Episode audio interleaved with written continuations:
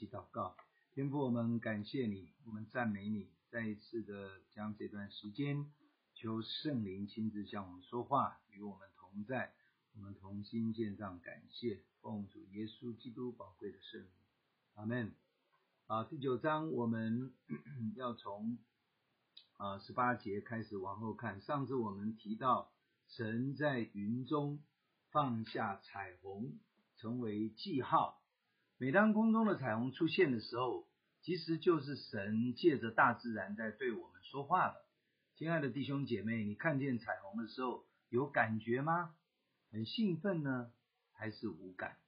或是心中无限的感恩，跟神说：“天父，我感谢你，我知道你在对我说话。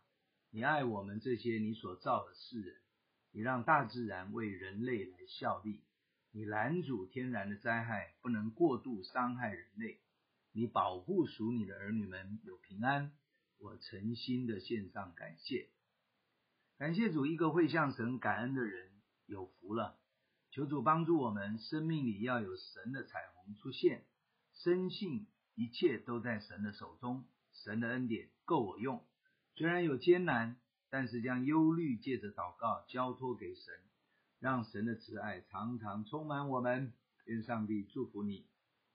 我们从十八节开始再往下看，出方舟挪亚的儿子就是闪、含、雅弗。含是迦南的父亲，这是挪亚的三个儿子，他们的后裔分散在全地。挪亚做起农夫来，栽了一个葡萄园，他喝了园中的酒，便醉了。在帐篷里赤着身子，迦南的父亲韩看见他父亲赤身，就到外边告诉他两个兄弟。于是闪和雅弗拿件衣服搭在肩上，倒退着进去给父亲盖上。他们背着脸，就看不见父亲的赤身。挪亚醒了。挪亚醒了酒，知道小儿子向他所做的事，就说：迦南当受咒诅，必给他弟兄做奴仆的奴仆。又说：耶和华闪的神是应当称颂的。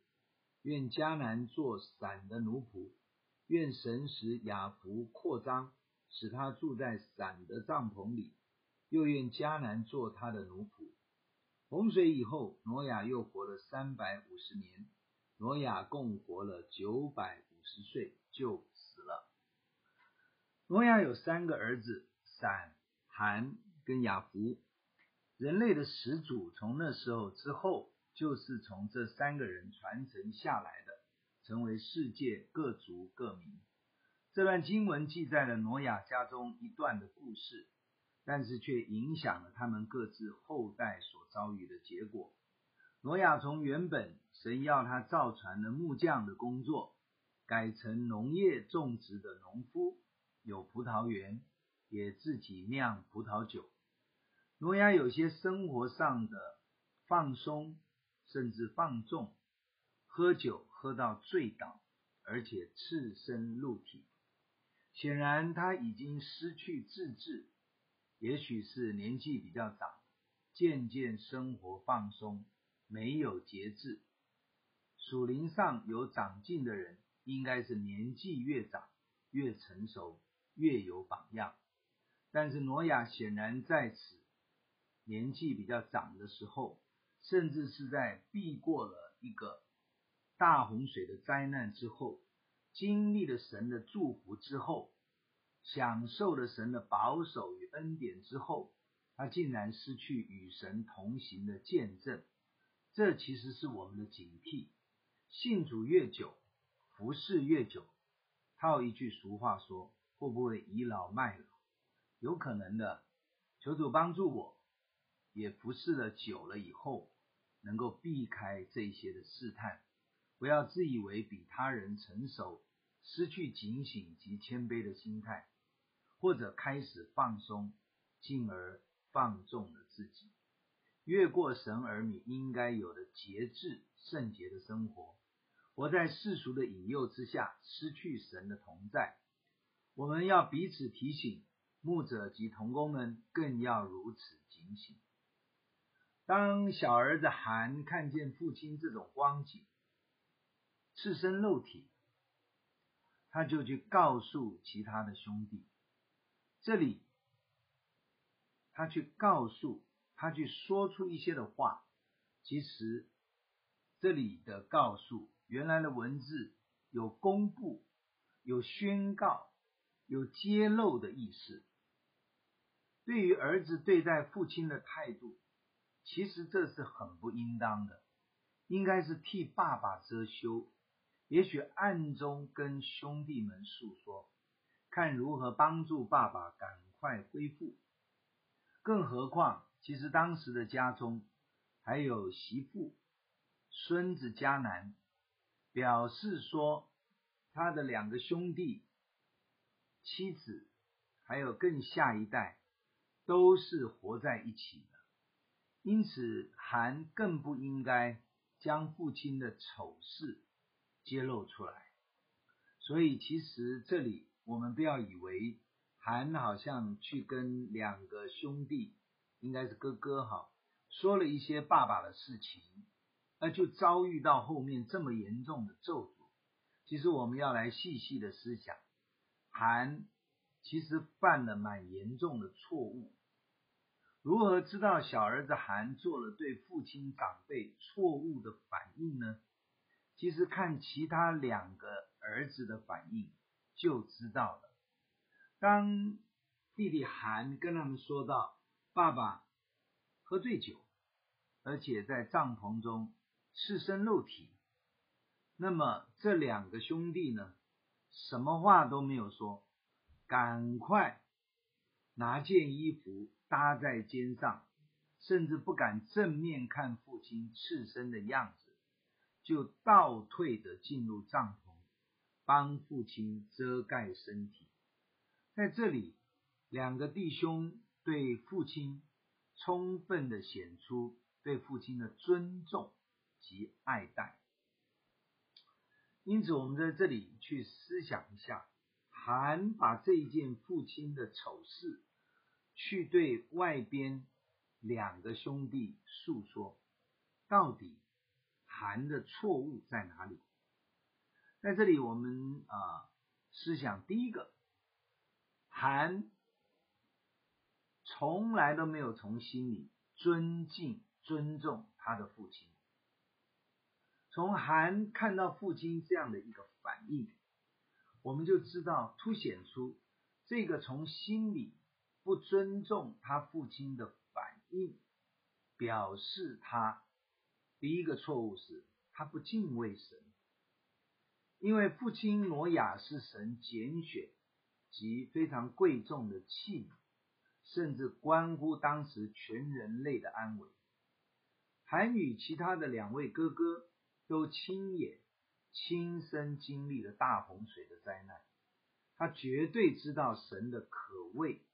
及父亲蒙神拣选的宝贵，所以他在这里不懂得敬重这位被神重用的父亲，其实就是含不敬畏神，他不够认识神，所以求主帮助我们懂得敬重神所使用的器皿，不可藐视他们。其实在这里，我们要谈的不只是敬重一个人，而是当人被神使用的时候，即便是不完美，有很多的缺失，但是有谁不是罪人而蒙恩的呢？如同大卫一样，甚至不敢报复扫罗王对他的追杀，因为扫罗王是被神高抹，成为王的器皿。所以几次落在大卫的手中，大卫不敢伤害扫罗王，并不是因为扫罗王完美，并不是因为他怕扫罗王，并不是因为他觉得他就真的不能够杀掉扫罗王，而是他敬畏神，而是他不敢伤害神所高抹的器皿。因此，在这里我们看见，当韩对他的父亲没有一个尊重爱戴的心，其实是凸显出他不认识神，他不敬畏神，他也不知道他从大洪水的灾难之中，全家被拯救出来这一件事情的何等的宝贵，所以在韩的身上，我们从他的生活，从他对父亲的反应的动作，我们可以得出一个结论：韩在这里所犯的错误，其实是更严重的冒犯神。因此，在教会的里面，我们不可以彼此批评、冒犯跟攻击，因为当这样反应的时候，其实是得罪神的。如果即使有彼此的伤害、误解、不和睦，其实应当道歉和好，恢复一个在基督里正常的关系，才不会拦阻我们在神面前蒙受祝福。这是第一个，韩所犯下的几乎是最严重的错误。第二个，韩揭露公布他父亲的软弱啊，当他看到父亲赤身露体、醉酒、躺在帐篷里这样的的一个丑态，其实还看在眼里，表示他把这件事情其实也不当一回事，所以可能他去讲的时候呢，也是当笑话去讲。也许顺便多讲一些父亲平时其他的软弱及挪亚的不完美，显出他实在没有爱护孝顺他父亲的态度，甚至隐藏在韩内心的是一种悖逆及骄傲。我们常常说父母没有按神的心意教导儿女，甚至是错误的榜样。就像这里，挪亚醉酒其实就是一个错误的榜样。有这一些父母不完美的理由，让我们就觉得拒绝父母，不需要尊重他，选择不顺服，好像没什么。其实，纵然父母做错了，长辈做错了，权柄的对象做错了，严重的伤害我们，不表示我们可以违反神设立的次序，选择悖逆。这是会给魔鬼留地步，造成我们的亏损及咒诅。在基督耶稣里，神的话一再的告诉我们：当神这么爱我们，为我们舍己，饶恕赦免我们的过犯和罪恶。因此，当有人也伤害我们的时候，我们就只能选择饶恕，尽力的恢复和好的关系。才是神的心意，而在这个世界上，任何的权柄位分，其实都是神允许设立的。当然，我们应该选择尊重即在真理里面的顺服。虽然顺服并不代表我们要违反真理，违反真理的事，我们只能说抱歉，我们无法照办。但是，当我们没有按着神的心意及次序来生活的时候呢，就会给自己留下生命的破口，而做出伤害他人及伤害自己的事情，产生了甚至祸延子孙的严重后果，好像这里所记载的一样。韩的错误不只造成他自己的亏损，而是造成他世代子孙受咒诅。直到今天，因为韩的后裔就是后来的迦南人及非洲黑人的祖先啊，这个在第十章我们会谈到一些后代的名称啊，确实非洲人啊，直到今天，他们似乎是比较穷困做奴隶的民族，服侍其他肤色的人种，过着。仍然当年挪亚所咒诅这样子的一个后代的生活，但是感谢主啊，在基督耶稣里，我们已经破除了这一切咒诅的，在我们生命中所有一切的错误。这里也看见另外一个真理，就是做长辈的、做父亲的祝福何等的重要。挪亚用咒诅的方式来对孩子的错误所做的反应，显然是挪亚极为震怒小儿子含的错误行为。父亲当然可以教导甚至责备儿女的错误行为，这是应该的，但是不需要用咒诅的话语，因为如果是咒诅，它对于后代的影响。是非常的严重。一个权柄人物长辈，我们尽量只能祝福，不要咒诅。而这个咒诅也不是神的意思。耶稣说：“为逼迫你的人祷告、祝福，只有祝福，不要咒诅。”这是我们从圣经里面得到的教导。因此呢，在这里，我们做长辈的、做父亲的，也要自我警醒。当晚我们一辈的、下我们一代的，他们做错事情的时候，我们仍然用一个怜悯的心、爱的宽容来提醒，甚至警戒他们都可以。但是我们不可咒诅下一代，甚至也不可咒诅我们周围的人群。所以这是一个圣经的教导，即便受到逼迫，我们靠着主耶稣基督的恩典，只有祝福，不要咒诅。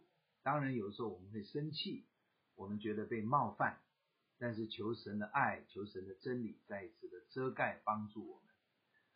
目前在这个世界，特别欧洲流行的一种反散族的主义，其实就是反神、反犹太希伯来人。